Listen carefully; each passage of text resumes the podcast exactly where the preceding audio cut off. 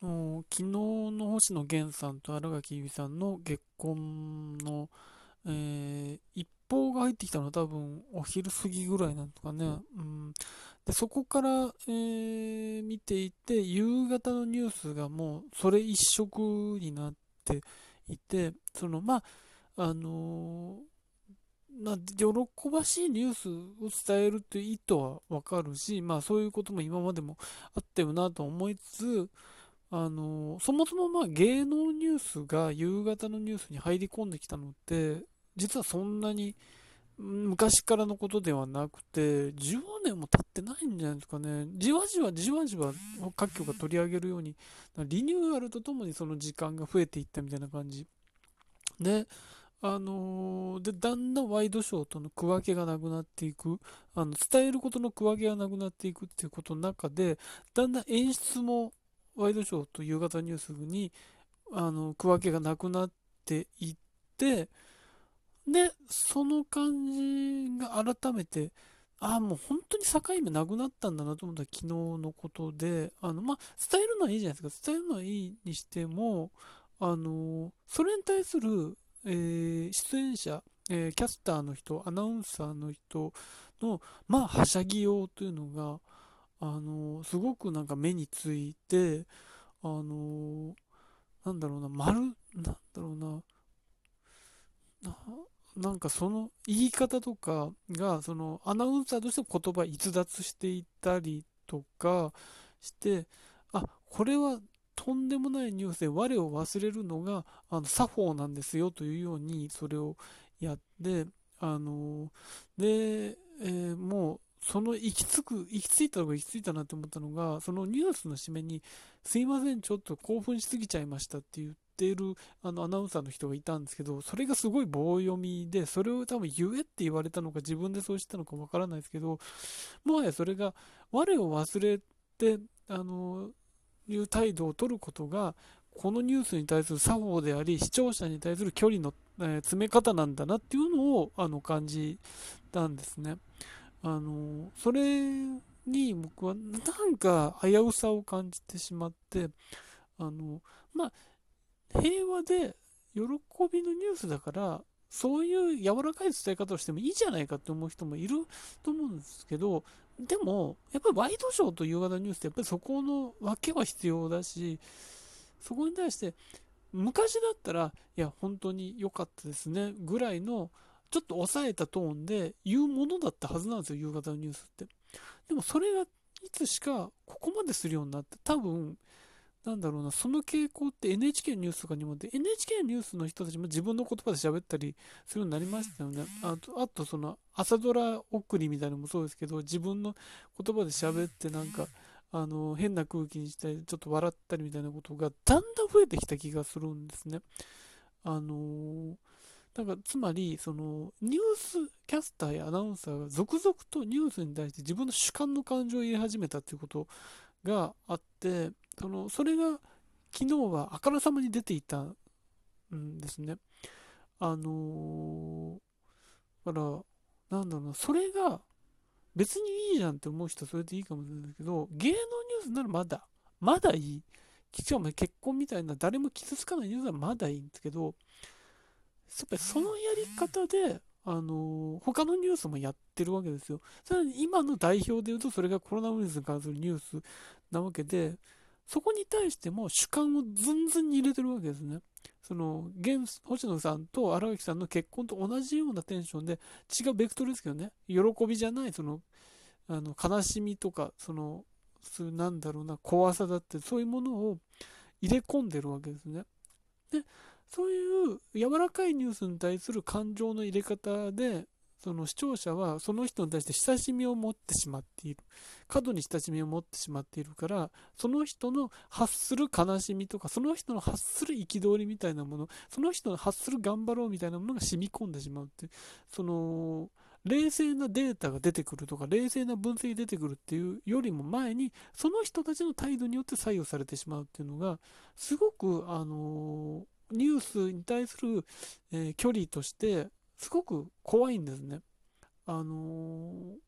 結局そこで正常な判断ができなくなってしまう。その親しみを持つのはいいことではあるけども、ある種テレビに対して、ね、出演者に対してっていうのはいいことであるけれども、それはニュースに対してっていうのはどうなのかっていうこと。しかもそれが自分たちの行動を左右する。そこから他者への行動を左右する。国全体のことを左右することに対しても、同じ芸能ニュースとかと同じ態度でいいのかっていうことは、すごく感じるんですね。あの去年から、去年の緊急事態宣言ぐらいの頃から、あの日本テレビの藤井アナウンサーの言葉っていうのがしばしば話題になって、その視聴者に対する寄り添い方みたいなことがしばしば絶賛されてたんですけど、僕はそれもすごく危うく感じていて、つまりはあの藤井アナの言葉って主観なわけですよ。だから主観だからみんな絶賛してるわけですけど、でもその主観が果たして正しいのかっていう、結局、その、なんだろうな、藤井アナはそこに対して、えー、政府の対応に対する、えー、疑問もないし、緊急事態宣言自体の効果に対する疑問もないしっていう中で、ただみんなで頑張ろう、いがみ合わないで頑張りましょうっていうのは、ただの追随であって、ただのあの政府に対する追随であって、緊急事態宣言の、えー、なんだろうな、黙認であって、それはあの本当にニュースを分析し、えー、判断するべき態度であるそういうニュースの中心にいる人がやることなのかと思うんですよね。あまりにもそれは、あの、危う、あの、幼稚って言ったらあれですけど、そういうものだし、視聴者を子供扱いしてるしみたいなことを思ったんでね。結局、じゃあ、あなたの意見はどこにあるんですか？意見ということで主観はないんですかっていうことは思うんですけど、あの、それは論じられないっていうことなんですね。本当はだからそういうことも必要なんですけど、陽性者の数を見て、うん、これはどういうことでも皆さん頑張りましょうって、いがみ合わずに頑張りましょうっていうのは、あまりに綺麗事であるけれども、あるんです。し、そこに対する前提が間違ってるので、そこをキャスターとしてついていくのが筋だと僕は思ってるんですけど、そうはならないし、あるいは、この間の夕方のニュースに、えー、テレビ朝日の方に、河野大臣が出た時にも、その感じはあって、河野大臣に対する距離の感じが、すごくあの人を、うん、崇め立てまつるようなやり方をしていて、